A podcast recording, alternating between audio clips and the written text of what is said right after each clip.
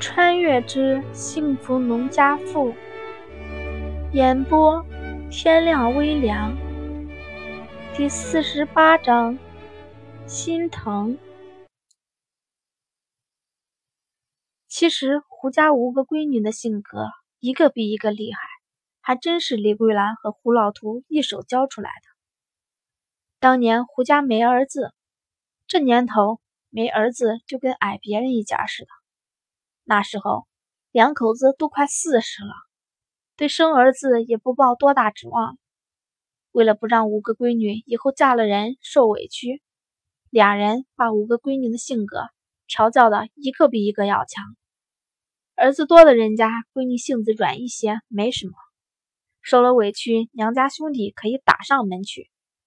但是这娘家没兄弟的，只能自己厉害些，让自己不受委屈了。那时候也不是没人劝他们从外面抱一个孩子回来的。以前那年头就流行这个，没儿子抱也得抱一个回来。胡家条件好，别说从外面抱一个，就是从本家兄弟那里要一个回来，也是有人愿意的。那时候实在是太苦了，很多人家连饭都吃不饱，孩子多的人家，即便是男孩也没有那么金贵。还有实在活不下去的人家，把孩子带到人生地不熟的地方给扔了呢。当初李桂兰都动了心思，想从胡老三家要个孩子，但是被胡老图劝住了。有儿子没儿子，在胡老图看来都是命。如果他没这个命，他也就认了，大不了给小五招赘上门。抱来的孩子，就算是亲侄子，也别别扭扭的。以后孩子长大了，要是万一知道了，该多尴尬。就这么着，在两口子本来都死了心要给女儿招赘的情况下，胡国栋出生了。但是五个闺女的脾气也养成了，一个比一个厉害，一个比一个有主意。别的不说，就说胡杏儿当年和和赵强结婚这件事。胡老图就不怎么同意，齐大非偶，他们家往上数三代都是土里刨食的，而赵强却是城里人，在七八十年代，农村人和城里人之间简直就像是隔着一条银河系。但是胡杏自有主意啊，就看上赵强了，两口子实在没办法才同意了。不过俩人结婚头几年。胡老图没少接济这个二闺女，城里人看着光鲜，但是平时连吃个青菜都不容易，更别提别的了。胡杏儿虽然是个农村闺女，但是从小家里就没短过她的吃喝，因为胡老图有手艺的原因，隔三差五的还能吃上顿猪肉。可以说，在家当闺女的时候，她吃的比嫁进了城里还好。他结了婚以后，每次回来，李桂兰都让他往回带东西。这样一来，他虽然是农村人，在婆家也能直得起腰板。后来又接连生了两个儿子，这腰板更是挺得直直的。因为嫁了人，没受什么搓磨，还是跟以前一样。不过教出来五个性格强势的闺女，可不代表李桂兰就喜欢这样的儿媳妇。这不。给胡公胡国栋挑媳妇的时候，他一眼便看中了温柔大方的胡红儿。其实，在李桂兰看来，女人嘛，就得像自家媳妇这样才对呢。胡红儿可不像几个闺女那样风风火火的，性子温婉的很。但是哪一次国栋没听她的话？自家那几个，尤其是老四和老五，整天咋咋呼呼的。为屁大点事就跟自家男人干仗，最后还不是就那样。胡国栋提着一个西瓜回来的时候，就见他娘正在眉头紧锁的想着什么，便说道：“娘想什么呢？怎么就你自己呀？”地里的活忙得差不多了，今天村里交公粮，胡国栋就跟着去了。回来的路上看见路上有卖西瓜的。就顺手买了一个，他们家红儿就喜欢吃这些水果之类的。吃肉的劲头倒是不大。正想回来表功呢，但是没想到就看见他娘一个人。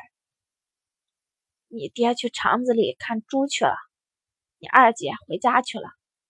丹丹犯困，你媳妇刚才进屋哄他睡觉去了。李桂兰见儿子说话，才从刚才的胡思乱想之中回过神来，见他手里提着一个西瓜，便接过来说道：“还挺大个儿，早知道就该让你二姐吃了西瓜再走。现在粮食紧缺。”种西瓜的地方不多，这西瓜即使在夏天也算得上是个稀罕物。在院子里把身上的汗洗了洗，胡国栋便进屋去看吴红儿和儿子了。一进来见俩人都睡得挺香，蛋蛋睡得四仰八叉的，因为天热，身上就穿了个小肚兜，不过显然是怕他着凉。吴红儿用枕巾给他搭着肚子。相对的，吴红儿睡的就比较可怜了。他是靠着被子睡的，手旁边还有纳了一半的鞋底子，看来是干到一半睡着的。这段时间把吴红儿给累倒了。吴家人少，就算是胡杏儿来帮忙，人照样是少。因此，吴红儿就不能再像以前在娘家那样，还能抽空躲躲懒了。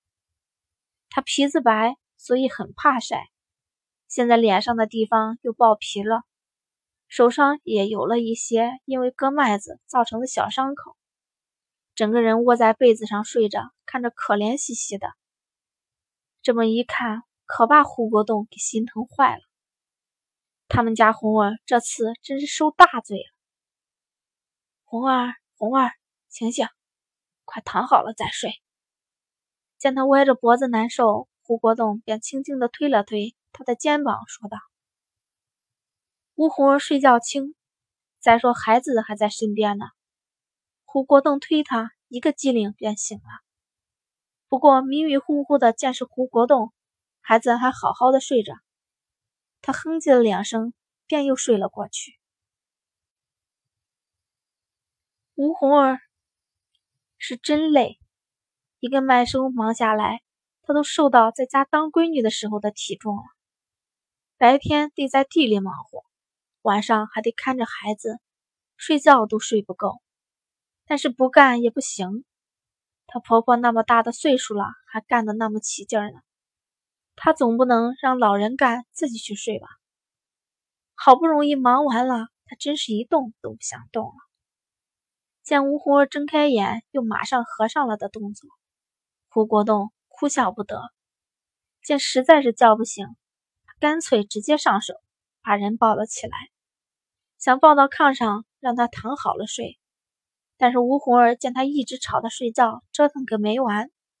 等胡国栋把他往炕上放的时候，干脆搂着他的脖子不撒手了。我累，胳膊疼，腿也疼。吴红儿合着眼睛。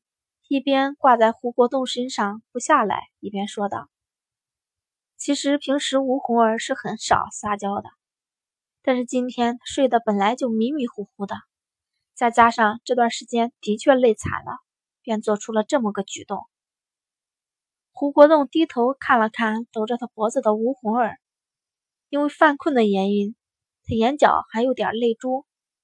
听着他撒娇的话，真是把胡国栋的心都快融化了。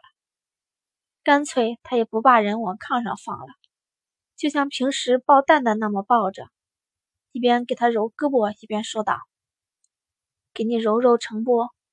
傻妮子，怎么就不知道偷点懒呢？”